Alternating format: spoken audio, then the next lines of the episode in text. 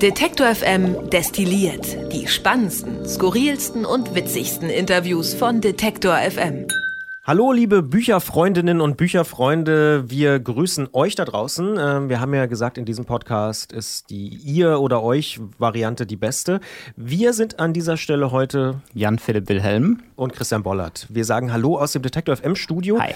Ähm, es ist Buchmesse-Woche. In Leipzig immer ein bisschen besonders, muss man sagen. In Leipzig ziemlich besonders, ja. Ich mag das auch sehr gerne. Das ist, äh, es gibt ja dieses äh, Lesefestival Leipzig liest, das gleichzeitig stattfindet und da ist wirklich jeden Abend ist überall in Leipzig irgendwas los. Also es ist der Wahnsinn. Im kleinsten Imbiss äh, liest irgendwer, ne? Das ja, wirklich... äh, im Dönerladen quasi. Ja, ja, ja. wirklich. Das finde ich auch cool. Wo warst du? Warst du jetzt die Woche irgendwo schon? Ich war, ja, ich war gestern bei Augstein und Blome. Oh. Das war, das war cool, das war spannend. Irgendwie. Wo war das? Das war im äh, Museum der Bildenden Künste ah, okay. in der Innenstadt. Ja, Große Bühne, ja, aber klar. Ja. Große Bühne, ja, es war auch äh, brechend voll. Wir waren äh, eine Dreiviertelstunde früher da und wir, also der Saal war schon halb voll. Also es ist wirklich, mhm. ähm, die ziehen die Leute an.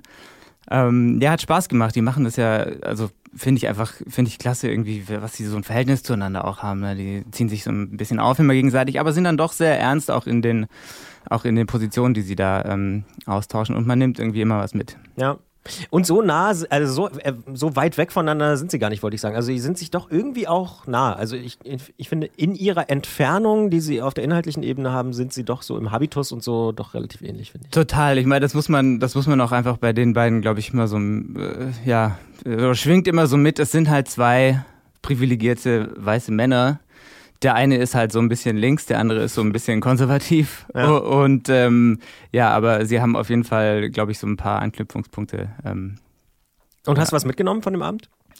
Also intellektuell oder auch sonst was zu essen? ja, auf jeden Fall. Also das, äh, ihr neues Buch heißt ja Oben und Unten und ähm, es geht so, der Untertitel ist Was Deutschland spaltet.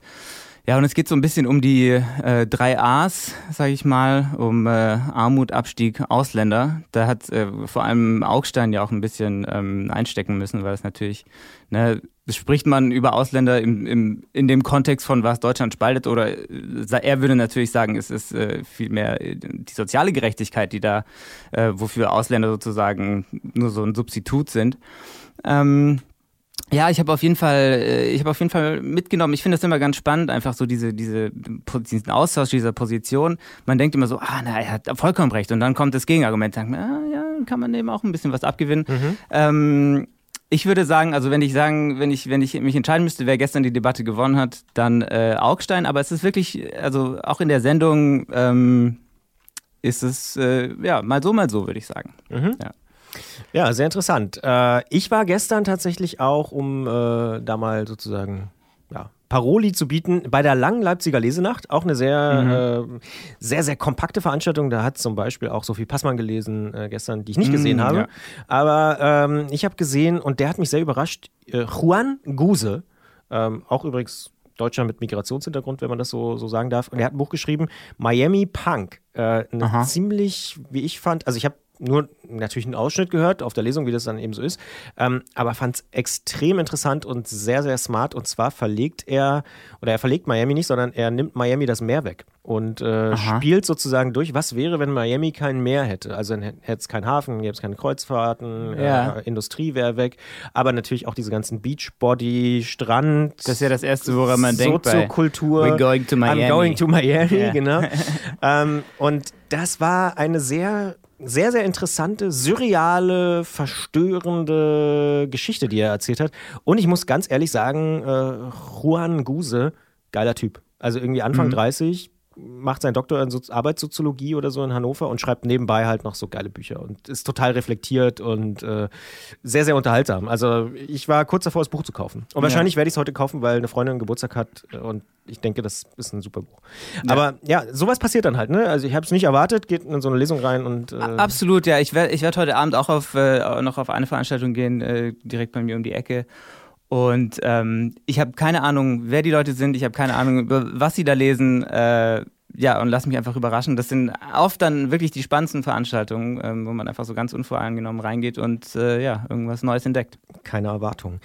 Was wir ja bei Detektor FM immer machen, ähm, die ja, regelmäßigen Hörer unter euch werden das wissen, äh, bei der Frankfurter Buchmesse haben wir immer eine eigene Bühne. Dort sind wir sozusagen präsent in Frankfurt und man kann uns auf dem Messegelände sozusagen treffen. Das planen wir auch gerade für das äh, Jahr 2019, also wer im Oktober in Frankfurt sein sollte, dort kann man uns treffen. Bei der Leipziger Buchmesse machen wir es immer ein bisschen anders, weil nämlich ja die ganzen Autoren ständig in der ganzen Stadt unterwegs sind, laden wir sie einfach ins Studio ein und sagen, genau. kommt, kommt doch mal vorbei, macht das mal. Und in diesem Jahr äh, haben sich vor allen Dingen Isabel, Isi und Nadine bei uns äh, um ja, so die Planung gekümmert und ich habe festgestellt, es waren schon sehr, sehr viele Leute da und es kommen jetzt auch noch die Tage ein paar Leute hier im Studio vorbei. Aber es gibt so einen großen roten Faden und das ist tatsächlich das Thema rechtes Gedankengut, Nazis, äh, Ausländerfeindlichkeit und so, das zieht sich durch sehr, sehr, sehr, sehr viele ähm, Bücher und ja. Gäste, die wir, die wir so haben. Ähm, fangen wir doch mal vielleicht an mit, äh, ich habe gesehen, heute zum Beispiel kommt Paul Middelhoff vorbei. Ähm, Paul Middelhoff hat zusammen mit Christian Fuchs, beide arbeiten bei der Zeit, sind äh, Rechercheure bei der Zeit, schreiben auch oft Dossiers, beispielsweise über Nazis und über äh, rechte Netzwerke. Und die haben ein Buch geschrieben, Das Netzwerk der neuen Rechten, und ist auch gerade aktuell in der Spiegel-Bestsellerliste, ziemlich weit oben, ich glaube Platz 6 oder irgendwie so. Also sehr, sehr groß mhm. oben eingestiegen äh, in, den, in den Sachbüchern.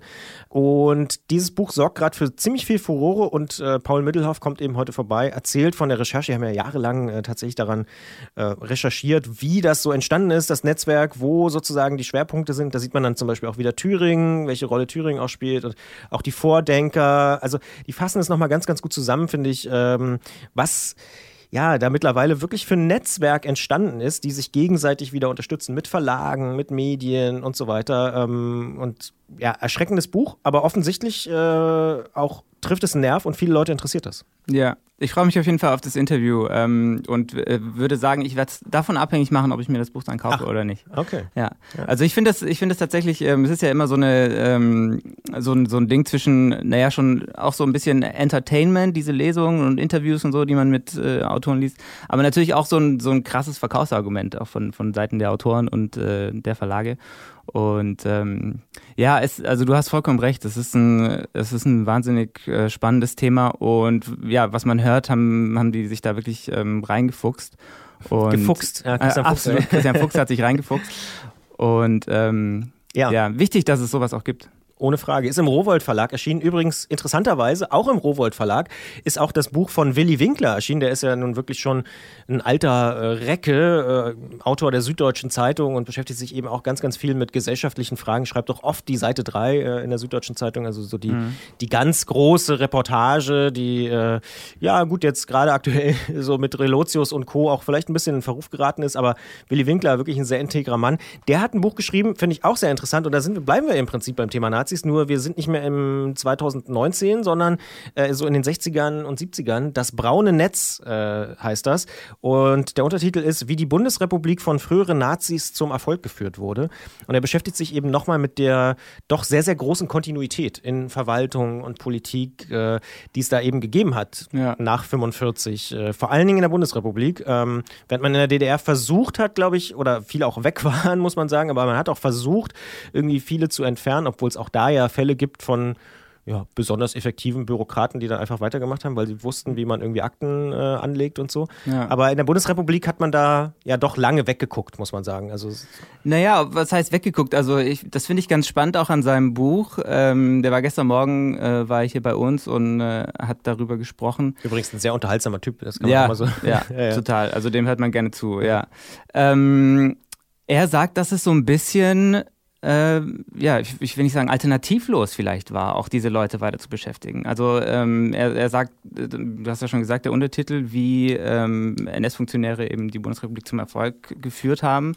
Er sagt, ohne diese NS-Funktionäre, die ja teilweise sich auch durchaus äh, ja, krasse Dinge zu Schulden kommen lassen haben im Dritten Reich, äh, hätte das nicht funktioniert, weil einfach die Leute nicht da gewesen wären, um die Verwaltung in der Bundesrepublik Deutschland aufzubauen. Jetzt kann man natürlich, kann man natürlich fragen, na, hätte man da vielleicht doch ein bisschen vorsichtiger sein müssen, Die eine oder andere Personalie ist da, glaube ich, schon ein bisschen schwierig. Also dieser ähm, ehemalige Kanzleramtschef von Adenauer, Hans, Hans Globke heißt der, ähm, der war Jurist im Dritten Reich und ähm, hat äh, da auch also tatsächlich Texte mitverfasst, also zur, zur Rassenreinheit und sowas.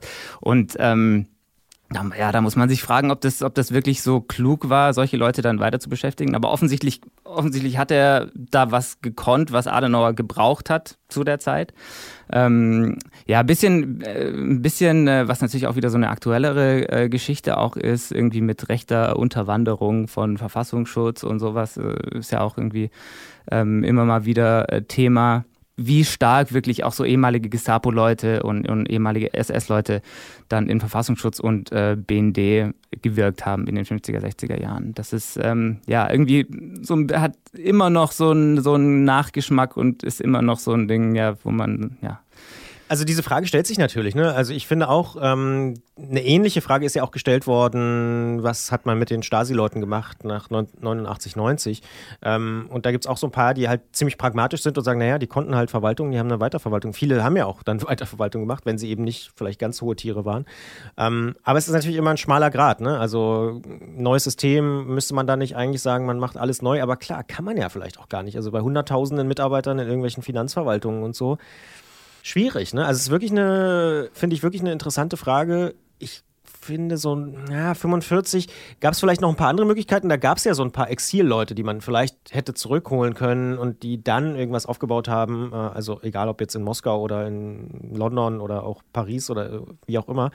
Ähm, aber ja, auf jeden Fall eine spannende Frage. Ich hatte mich mal, äh, ist schon Jahre her, Jahrzehnte kann man fast schon sagen, als ich noch an der Uni war, äh, auch damit beschäftigt mit den Kontinuitäten auch in der Wissenschaft. Also zum Beispiel in der mhm. Medienwissenschaft und so. Da gab es, äh, ich will jetzt ganz genau weiß ich nicht mehr, aber hieß Braun mit Nachnamen, ich glaube Hans Braun, mhm. äh, ein ziemlich renommierter Medienwissenschaftler und der Name sagt es eigentlich fast schon, das ist äh, fast schon plakativ, aber der war eben in der Nazi-Zeit ein total erfolgreicher Medienwissenschaftler. Ja. Übrigens äh, ja auch zum Beispiel Frau Nölle Neumann hat auch irgendwie 1943 mhm. Äh, über die jüdische Presse oder sowas äh, ihre Doktorarbeit geschrieben.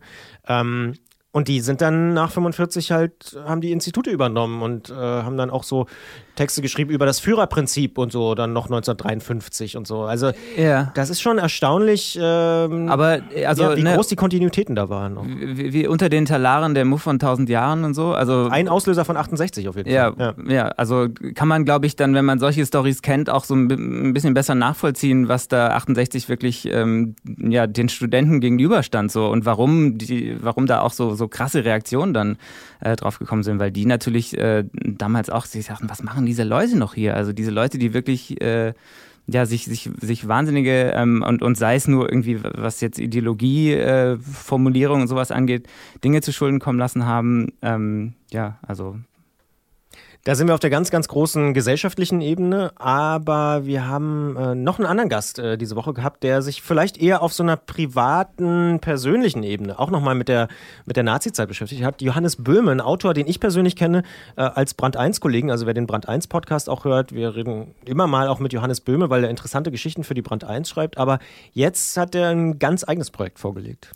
Ja, der hat ähm, so eine Sache gemacht, die, glaube ich, vielen Leuten na, durch den Kopf geht. Also so die Frage, was hat die eigene Familie, was haben die eigenen Vorfahren gemacht zur, äh, zur Zeit des Nationalsozialismus. Ähm, ich glaube, es ist auch so ein bisschen so ein Trend gerade, ähm, Romane zu schreiben über ähm, Familienmitglieder, die, ja, ist mir zumindest schon jetzt in den letzten Jahren äh, öfters untergekommen, auch wenn ich jetzt konkret keine Beispiele nennen könnte. Ja, doch, gibt's, es gibt ja. mehrere Beispiele. Es ist aber auch nicht ganz ungewöhnlich, ähm, habe ich gelernt. Tatsächlich habe ich zum Beispiel auch ganz persönlich äh, mit meiner Oma so Interviews geführt, allerdings mhm. nicht, um sie jetzt als Roman zu veröffentlichen oder irgendwie äh, da ein Sachbuch draus zu machen. Aber ähm, ich glaube, dass, das habe ich auch schon häufiger jetzt gehört und gelesen, dass die Enkelgeneration äh, offener ist, auch mit vielleicht Brüchen und äh, komplizierten Fragen umzugehen. Die mhm.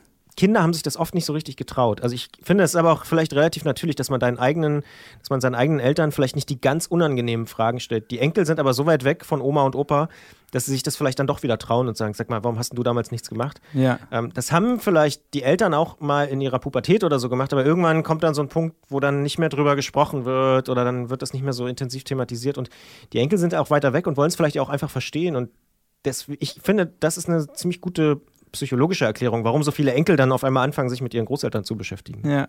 Im Fall von Johannes Böhme ist es aber so, dass er tatsächlich erst nach dem Tod seiner Großmutter sich dann ähm, interessiert hat. Also er hat sich nicht, äh, er hat nicht Interviews mit ihr geführt, sondern er hat ähm, Korrespondenz gelesen, also Briefe, die ähm, seine Großmutter und äh, ihr Mann, also sein, sein Großvater in dem Fall, ähm, den er aber nie kennengelernt hat, äh, sich geschrieben haben. Er war an der Front, sie war zu Hause und ähm, ja, und er spinnt eben daraus so ein bisschen so ein, so ein, so ein Roman über den Alltag im, im Zweiten Weltkrieg. Er hat im Interview bei uns gesagt, dass er äh, erwartet hat, so vielleicht krassere Dinge zu finden. Also es gab wohl so in der Familie so ein paar Gerüchte, ne? der Mann könnte in der SS gewesen sein und so. Das kenne ich ähm, aus vielen Familien übrigens. Ja. So, ah, der Onkel, der war doch bestimmt und hm, genau, man weiß nicht so genau. Ja. Ja, mhm. Und ähm, Tatsächlich hat er dann aber ähm, in diesen Briefen diese Sachen gar nicht so sehr bestätigt gefunden. Viel Banales, aber irgendwie finde ich das, also so banales, alltägliches, aber irgendwie finde ich das auch das, das Spannende. Also, ähm, naja, man denkt, man denkt irgendwie immer an, an diese, an diese Frontszenen und man denkt irgendwie an die, an die, äh, an den, an den Bombenhagel auf deutsche Städte und sowas. Aber man macht sich eigentlich keine Vorstellung, dass die Menschen einfach wirklich gelebt haben, auch zu dieser Zeit. Ne? Und auch äh, mit, mit allen Problemen, die, die so ein Alltag auch ähm, mit sich bringt. Und ich finde es find total spannend, irgendwie da äh, ja so mehr zu erfahren, wie, wie das war zu dieser Zeit, um auch ein bisschen besser zu verstehen, vielleicht, warum unsere Großeltern ähm, so sind, wie sie sind oder so waren, wie sie waren. Das ist tatsächlich übrigens ein Buch, was ich ähm, noch nicht gelesen habe, Johannes Böhme, mich aber sehr interessiert, weil ich letztes Jahr Arno Geiger gelesen habe, unter der Drachenwand. Habe ich auch gelesen. Ne? Habe ich auch die ganze Zeit dran denken müssen. Und irgendwie ja. geht es ja genau auch um so diesen Alltag und dass auch mal ein Vierteljahr nichts passiert irgendwie und man irgendwie Blumen züchtet und äh, versucht Essen anzubauen und so, aber jetzt eben und kein Irgendwie unterm Radar zu bleiben, ja, so ein bisschen. Genau, ja. ja. Und sich vielleicht auch wieder äh, krank zu melden und doch nicht wieder eingezogen zu werden, den Heimaturlaub zu verlängern und so. Ähm, also klingt für mich ein bisschen so. Aber es ist interessant. Sagst du auch, dass das, äh, da gibt es so Parallelen. Ja, äh, würde ich sagen. Ja. Ich habe das Buch selber auch noch nicht gelesen, jetzt äh, nachdem ich das Interview aber gehört habe. Ähm, ja, mal schauen. Eventuell lege ich es mir zu. Ja. Und wir haben noch ein anderes Buch, was auch so ein bisschen damit zu tun hat, aber tatsächlich, jetzt haben wir viel über Nazis und über Strukturen und über den Alltag vielleicht auch im, im Nationalsozialismus äh, gesprochen, aber kommen wir vielleicht wieder zurück zu, zum Jahr 2019 und nicht zu den rechten Netzwerken, sondern eher zu dem, was die machen. Also äh, es gibt einen Sammelband von äh, unter anderem herausgegeben von Fatma Aydemir, ähm, der heißt Eure Heimat ist unser Albtraum und da haben sehr, sehr viele Autorinnen und Autoren ähm, aufgeschrieben, wie es ist eigentlich in Deutschland mit Migrationshintergrund im Jahr 2018, 2019 zu leben, nach NSU und so weiter.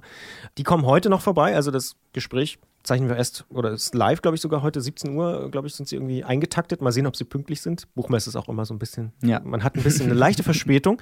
Ähm, aber heute kommen sie vorbei. Ich bin auch sehr gespannt. Also das sind, glaube ich, nochmal äh, wiederum ganz andere Geschichten, mit denen ich, muss ich auch ehrlicherweise zugeben, relativ wenig zu tun habe. Also ähm, wo ich immer sehr, sehr interessiert zuhöre, äh, wie die so die Verhältnisse in Deutschland sehen. Ja, ähm, bin ich auch, also finde ich auch sehr interessant, ähm, freue ich mich auch auf das Interview. Ähm, erinnert mich so ein bisschen an, ich habe letztes Jahr äh, Max Czolek, Desintegriert euch gelesen, der war auch im Interview bei uns auf der Buchmesse in Frankfurt, ähm, na, was ja auch so ein bisschen in die, in die Richtung geht, eben, äh, wie, wie erleben eben Migranten oder Menschen mit, mit migrantischem Hintergrund das Leben in Deutschland im Jahr 2019 und, und wie geht man damit um? Ne, Max Czolek ruft, desintegriert euch, integriert euch nicht, sondern ähm, hier, wenn wir eine moderne Gesellschaft sein wollen in Deutschland, dann müssen wir Unterschiede aushalten und das ist auch gut so. Ähm, wahnsinnig spannendes Buch, kann man auf jeden Fall nochmal lesen. Ähm, Fatma Aydemir, sagst du? Mhm. Fatma ja, Aydemir, freue mich genau. drauf. Eure Heimat ist unser Albtraum kann man natürlich auch im Buchhandel erwerben oder eben tatsächlich das Interview bei uns nochmal nachhören, jetzt am Wochenende, wenn man beispielsweise diesen Podcast erst am Freitagabend oder sogar erst am Samstag oder Sonntag hört. Ich würde sagen, wir sind durch für diese Woche. Bei uns ganz klarer Fokus Buchmesse. Das wirbelt hier immer alles so ein bisschen durcheinander. Äh, dann haben wir sehr, sehr viele Studiogäste und das ist irgendwie auch, ich finde, es macht irgendwie auch Spaß. Also es ist irgendwie so ein ganz anderer Alltag dann die eine Woche, aber alle sitzen an Skripten und lesen Bücher und äh, beschäftigen sich eben mal ganz mit anderen Themen irgendwie. Ja, die Konferenzen laufen auch anders ab. Ja. Also man kommt morgens dann in die Konferenz und äh, es steht eigentlich alles schon fest. Ja. Also heute glaube ich, ich glaube unser äh, Moderator Lars heute macht glaube ich sieben Interviews. Also ist ja auch nicht drum zu beneiden oder umso mehr drum zu beneiden. Ähm, ja, aber ja. es ist, äh, ist auf jeden Fall irgendwie immer spannend, ist immer was los, ja. Und so viele unterschiedliche Themen auch. Das ist irgendwie, ja. das ist auch toll. Ja, ja, und was ich auch wirklich cool finde, ist, dass dann, ja, alle Stunde kommt irgendwie ein neuer Autor oder so ins Studio und man gibt dem Kaffee und dann redet man natürlich auch nochmal kurz, wie es so ist auf der Messe und so weiter und in der Stadt. Und ich finde tatsächlich, äh, das bereichert Leipzig halt sehr. Also ich, Frankfurt ist genauso, da denke ich auch immer, irgendwie cool für die Stadt, wenn, wenn so dieser Bücherzirkus irgendwie einreitet, aber in Leipzig ist auch spürbar. Ich war gestern noch auf einer, auf einer Party äh, von einem Verlag, der Tropenparty, kann man ja sagen, ist ja ne. egal. Ähm, und das ist irgendwie immer ganz spannend, weil man auf einmal andere Leute auch in der Stadt sieht. Also ne, so, ja. so eine ganz ganz eigene, ganz eigene Welt so für, für ein paar Tage. Hast du noch irgendwas vor für die Buchmeister? Hast du schon noch irgendwas rausgesucht? Heute Abend, hast du gesagt, bei dir um die Ecke im Genau, ja, im Imbiss ja, in so einer, in so einer kleinen Kneipe. Ja. Ähm, nee, konkret habe ich jetzt äh, buchmessemäßig nichts mehr vor, äh, wird sich aber sicher nochmal ergeben. Das ist, man kann auch eigentlich nichts anderes machen. Stimmt, man also wird natürlich so ein bisschen erschlagen ist. auch, also, weil wirklich überall Buchmesse ist. Also gestern, wir wollten dann, wir wollten dann nach, nach äh, Augstein und Blume, wollten wir noch was trinken gehen und überall, wo wir rein sind, war noch eine Lesung. Ja. Also, ja, und war rammelvoll natürlich. Also, mhm. das war dann ein bisschen schwierig. mussten, wir, mussten wir warten irgendwie bis nach zehn, bis dann bis dann äh, was frei war, ja. Sehr gut. Aber das habe ich übrigens neulich gehört von äh, Kollegen, die überhaupt keine Ahnung von Fußball hatten. Die wollten einfach nur ein Bier trinken und das war irgendwie Champions League Abend. Und sie sind ah, von einer Kneipe in die andere und überall lief Fußball, überall war es brechend voll. So ähnlich ist es bei der Buchmesse, nur andersrum. Genau. Äh, dann, wenn man jetzt Fußball gucken will, wird es, glaube ich, schwierig in Leipzig. Aber, aber hey, und du fährst also auch nicht auf die Messe noch ein paar Bücher klauen oder so? Das ist ja auch ein beliebtes Hobby. Nee, nee, dieses Jahr nicht. Ich, äh, ja, so Messen haben auch immer was sehr anstrengendes. Es ist immer sehr viel, ähm, ja, irgendwie Nee, dieses Jahr, dieses Jahr lasse ich mir mal bleiben. Ist ja glücklicherweise einfach wirklich in Leipzig genug auch, äh, genug auch los. Ich ähm, finde auch, das ist echt das Besondere oder das macht so, also für mich auch so bemerkenswert, dass es so über die ganze Stadt verteilt ist und dass man gar nicht auf das Messegelände muss, um Buchmesse ja, dadurch, dass das Messegelände in Frankfurt ist das ja noch mehr in der Stadt tatsächlich. Stimmt. Also da kann man dann von der Messe auch mal kurz irgendwie rüberlaufen, in, in eine Kneipe noch und sowas und da noch eine Lesung mitnehmen. Ähm, hier müsste man tatsächlich eine halbe Stunde erstmal rausfahren auf die Messe und ähm, ja, das ist natürlich gut, dass da die, die, die Stadt, die Menschen in der Stadt einfach auch so angebunden sind an die, an die ganze Veranstaltung. Das sagt Jan-Philipp Wilhelm. Ich bin Christian Bollert. Wir beide sind raus für diese Woche, wünschten ein entspanntes, sehr frühlingshaftes, zumindest anfangs äh. Und äh, ja, viel Spaß beim Lesen, falls äh, das ein großes Thema sein sollte. Detektor FM wird zu einem wichtigen Teil auch von unseren Hörern ermöglicht. Sie können noch mehr unabhängigen Journalismus wie gerade gehört unterstützen, indem Sie auf Detektor FM slash Danke die passende Möglichkeit auswählen. Vielen Dank.